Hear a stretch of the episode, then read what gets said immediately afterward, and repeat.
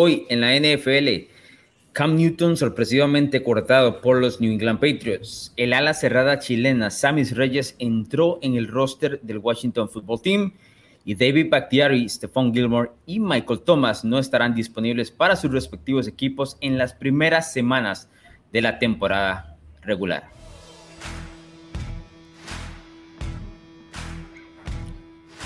Mi nombre es Alonso Solano, me acompaña don Bruno Milano para comentar las mejores noticias de la mejor liga del mundo el 31 de agosto del 2021. Yo creo que no hay una noticia más gigante, más escandalosa para esta semana que la salida de Cam Newton de los New England Patriots cortado por el equipo.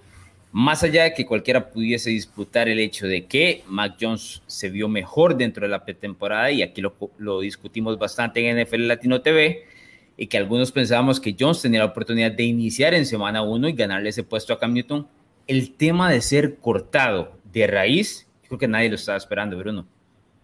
Eh, no, Alonso, de hecho es, bueno, exactamente, ya lo mencionábamos, tal vez Mac Jones iniciaba, pero cortarlo significa que prefirieron quedarse con gente como Brian Hoyer por encima de Cam Newton, ¿verdad?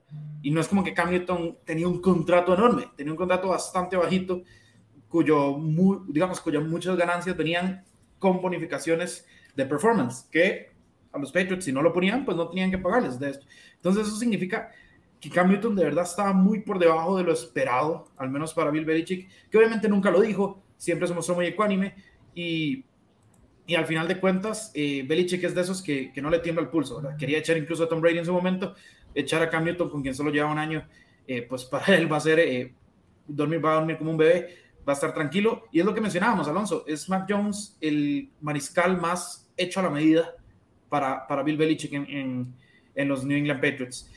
Que sigue, ahora pues le toca a Mac Jones es ya estar como indiscutido y saber lidiar con, con, con la presión de un equipo que debería estar apuntando a postemporada.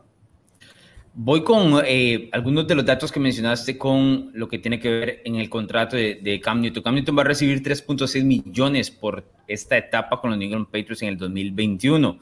Dos millones fueron por a la hora de firmar como un bono, a la hora de firmar, que usualmente los jugadores tienen 1.5 como el salario base, similar al del 2020, que fue apenas lo, más pobre que puede recibir un mariscal de campo, eh, prácticamente el salario base, y luego 100 mil dólares de eh, un bono por entrenamientos. De ahí se reparte los 3.6 millones que tiene Cam Newton eh, ganados en el 2021.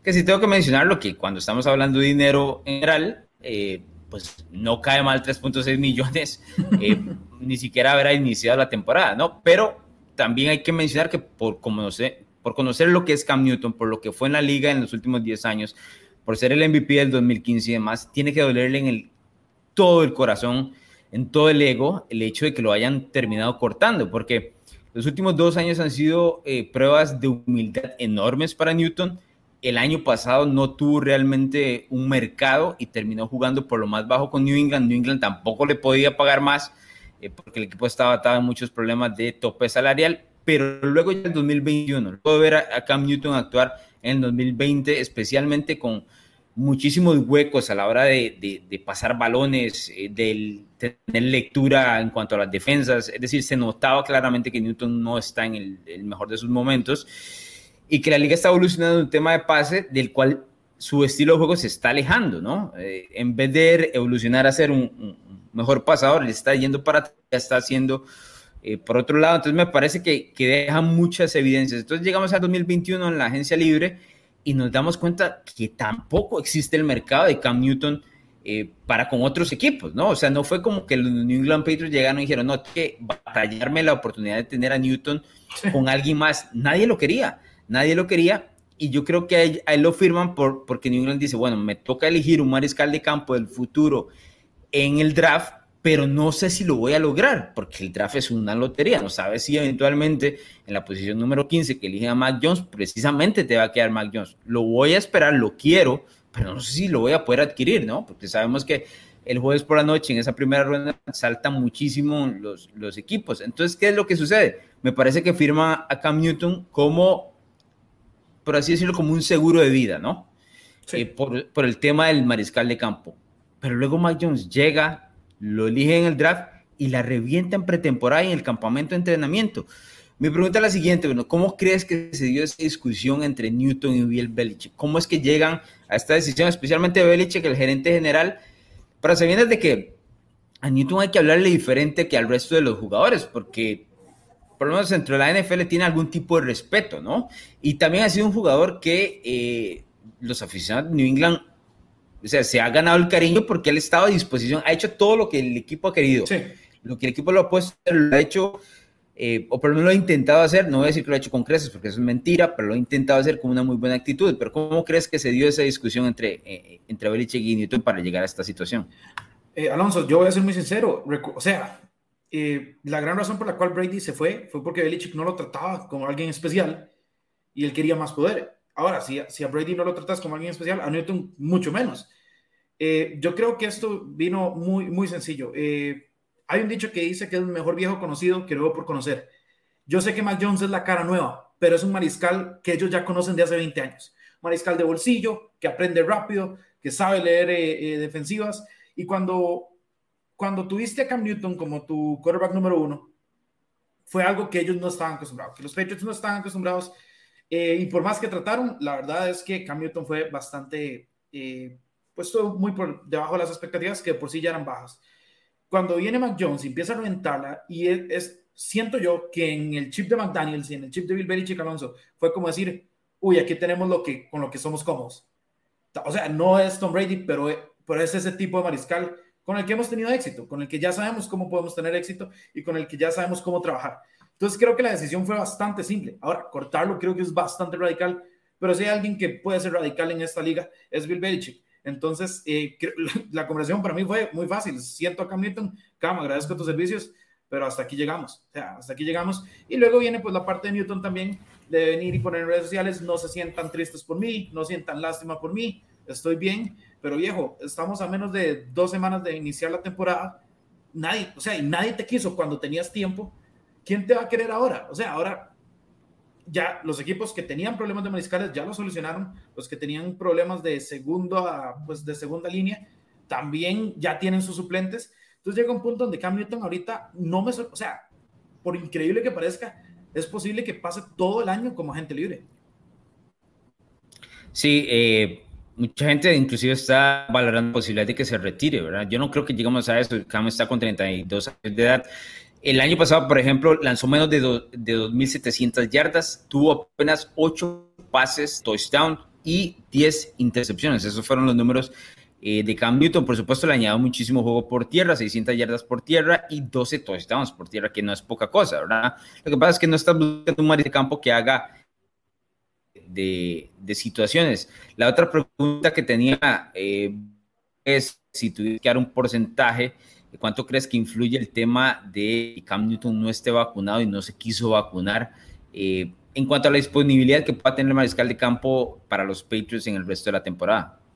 Sí, eh, Alonso, la verdad es que Belichick es un tipo metódico, es un tipo que le gusta saber eh, que tiene garantías, que, es, que busca el resultado. Y al no tener la disponibilidad de alguien o saber que puede no contar con la disponibilidad de alguien, que incluso pasó antes de que lo cortaran, como lo es el caso de Cam Newton, por algo como la vacuna, eh, yo siento que sí tiene que afectar en cierto porcentaje. No creo que sea un porcentaje tampoco muy grande. Creo que esto va más allá de, de pues, el tema de la conexión. Creo que es algo meramente deportivo. Mac Jones aplastó a Cam Newton en esta temporada y creo que Bill Belichick vio suficiente. Lo, el, tema de la, vacunación, de la vacunación, pues sí, algo influye, pero, pero sinceramente no le pondría un porcentaje mayor a un 20-25%, teniendo en cuenta que lo que vimos en, pretemporada de Mac Jones y lo que vimos de, de Cam Newton o sea, fueron, fueron diferencias bastante marcadas de nivel.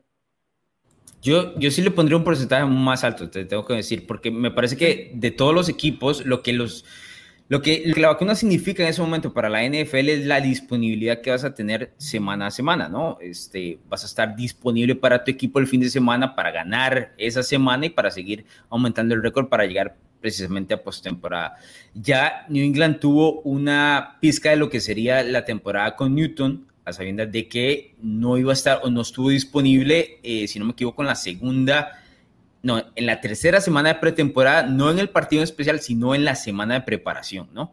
Porque eh, hubo un error de comunicación y tuvo que estar cinco días fuera de las instalaciones. Entonces la NFL ya se da cuenta, bueno, la NFL no, en este caso New England, ya se da cuenta de que va a haber un problema de disponibilidad, eso no, te lo va, no, no se lo vas a vender a Bill Belichick así de fácil, ¿no? O sea, es un tipo que necesita que sus jugadores sean responsables y aquí te estás comprando un dolor de cabeza con un mariscal de campo que realmente no vale la pena. ¿Por qué lo digo así? Porque si estás en una situación donde el mariscal de campo no se quiere vacunar, pero es un mariscal de campo que no lo puedes cambiar, que claramente es mejor que tu segunda opción, no hay ningún problema. Es decir, no tienes otra opción más que tomar al mariscal de campo. le pongo el ejemplo, por ejemplo, de Kirk Cousins en Minnesota. Kirk Cousins no está vacunado en Minnesota. Sin embargo, y esto bien hecho y mencionado, o sea, Cousins a partir de ahora es el quarterback número uno y no hay nada que se pueda hacer a través de esto. ¿no? Lo que va, el segundo de, los Vikings no es la mejor opción en este caso, ¿verdad? Entonces, vacunado o no vacunado, eh, en el tema de Cam Newton era el saber que New England tiene otra opción y en este caso, en pretemporada, fue una mejor opción, ¿no?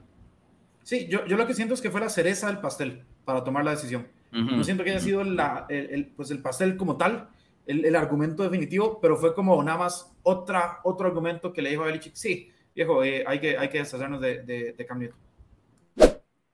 Una de las buenas noticias que se dio este martes 31 de agosto del 2021, especialmente para Latinoamérica y específicamente para Chile, es que el Tyre chileno Samis Reyes entró al roster de los Washington, del Washington Football Team como uno de los 53 jugadores que van a estar disponibles durante la temporada 2021. La posibilidad de que entrase, eh, pues no voy a decir que era remota, pero uno siempre tiene algún tipo eh, de dudas. Por ejemplo, por el otro lado, en su contraparte, el liniero ofensivo Isaac Alarcón no logró entrar con los Dallas Cowboys, pero se mantendrá eh, pues parte del equipo, como parte del equipo de prácticas de los Cowboys disponible por si el equipo tiene alguna lesión o algo así y lo necesitan eventualmente en alguna parte de los siguientes cuatro o cinco meses. Eh, empecemos con el tema de Reyes, eh, un jugador que en algún momento eh, se desarrolló como basquetbolista, se dice tiene muy buenas manos y bloquea bastante bien.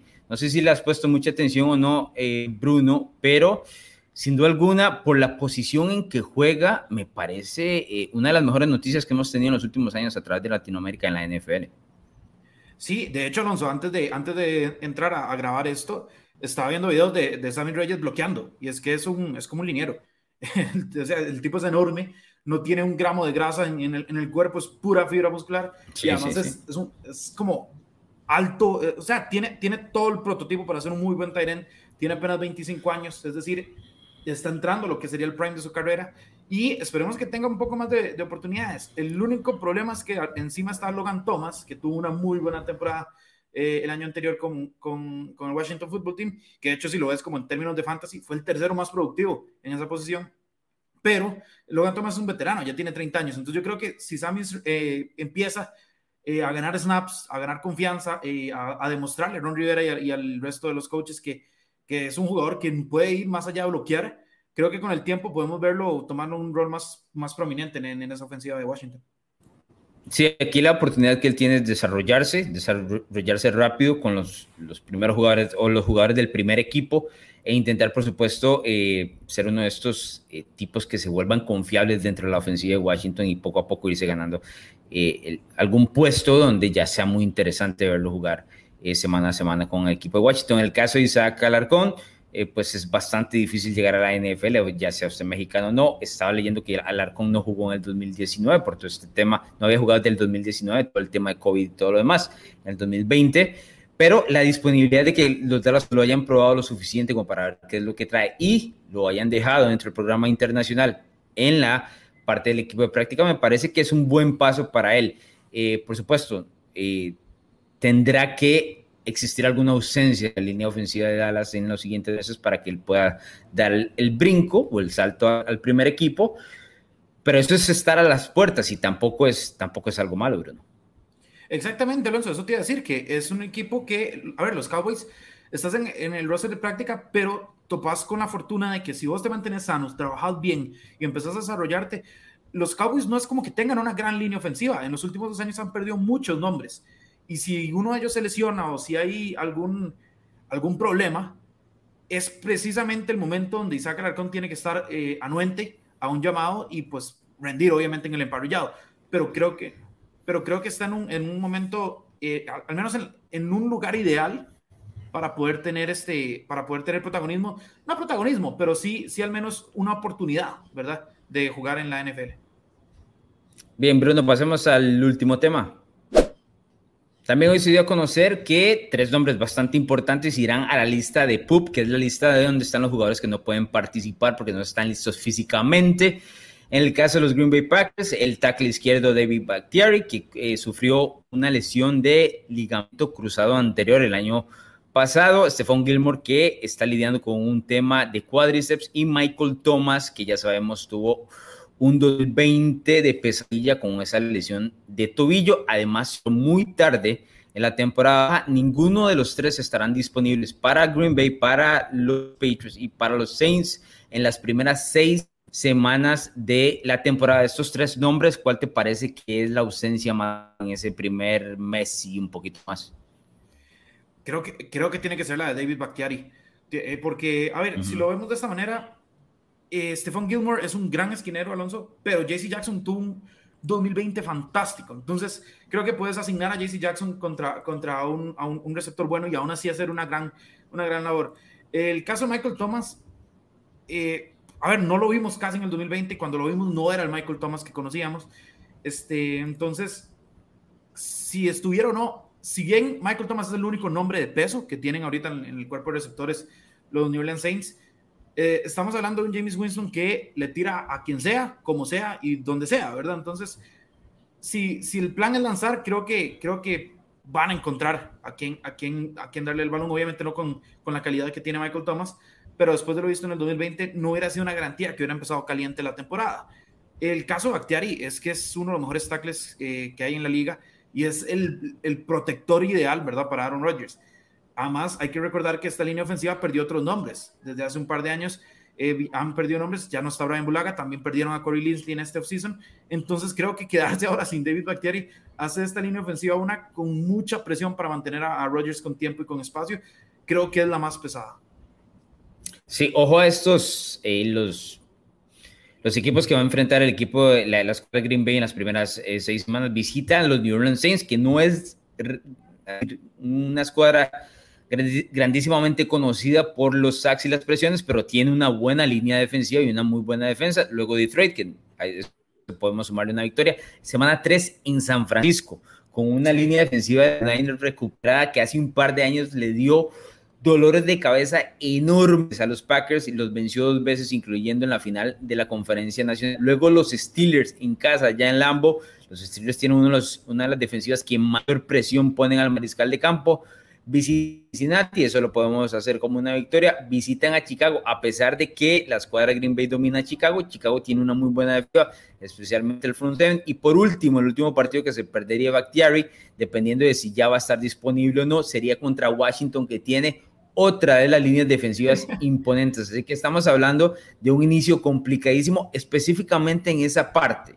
El hecho de la ausencia de una línea ofensiva sólida para Green Bay, Washington, San Francisco y los Steelers, tres líneas defensivas que pueden hacer desastres y ojo, porque Green Bay esos partidos son sumamente importantes porque no solo se trata de la división. Ellos están intentando o van a intentar terminar con el mejor récord de la conferencia nacional para poder eh, volver a llegar a esa final de la, de la Nacional jugando en casa y tener esa oportunidad de, de llegar al Super Bowl. Ahora, ahora sí, pero tengo que decirle con, con la ausencia de Bakhtiari y ese calendario, Bruno, se las trae. ¿eh? A ver, estamos hablando de Cameron Jordan, de Khalil Mack, de TJ Watt, de Nick Bosa, de Chase Young y mucho más, ¿verdad? O sea, son, son defensas bastante, bastante complicadas. Y, y, como, como te digo, Alonso, yo, yo siento que es bastante, bastante grave la falta de Bakhtiari por el hecho que también sufrieron otras bajas sensibles en esa línea ofensiva. Ahora, hay algo que me parece muy curioso. Estos tres que mencionamos están lesionados desde antes del final de la temporada anterior. Es decir, pasó el final de temporada, pasó todo el off-season y aún así todavía no están completamente sanos. Eso habla de la verdadera gravedad que, que tienen estas lesiones y que puede ser bastante complicado el hecho de tener que volver de una lesión que te ha tenido básicamente temporada y media para cuando ellos ya puedan jugar, este, volver a un nivel apto, ¿verdad? Porque ya estamos hablando de semana 7, Alonso, ya estamos hablando que los equipos ya están perfilados o para el fracaso o para el éxito, ¿verdad? Entonces tenés que volver a, a, un nivel tope y después de tanto tiempo estando fuera, a mí me causa cierto grado de preocupación el, el cómo pueda volver cada uno. Sí, a, mí me preocupa Bakary específicamente estos tres porque es, juega una, una, posición crucial para el éxito eh, de su equipo y tuvo la lesión más grave, ¿verdad? La, la del ligamento cruzado anterior es, es, una lesión complicadísima. Ojo, por supuesto, estas seis semanas le van a dar oportunidad de que siga sanando. Él está en camino, pero luego tirar a la competencia a los Leones, como lo dices, eh, a mitad de temporada, eh, pues puede tener algún tipo de repercusiones. Y en el caso de Michael Thomas, eh, pues los problemas de Thomas, él mismo se metió en, ellos, ¿no? Por haberse operado muy tarde en la temporada baja. Y yo creo que Michael Thomas prácticamente tiene que tachar esta temporada 2021, a pesar de que ni ha iniciado, y empezar a buscar cómo está en su mejor forma óptica para el 2022. Cuidado, sino en otro equipo. Para seguir toda la información de la mejor liga del mundo, recuerden Twitter, Facebook e Instagram, arroba NFL Latino. Y aquí estamos también con estos podcasts eh, en audio diarios a través de Spotify y Apple Podcast. Además busca como NFL Latino TV. Active la campanita para que sepa cuándo sigue el próximo episodio.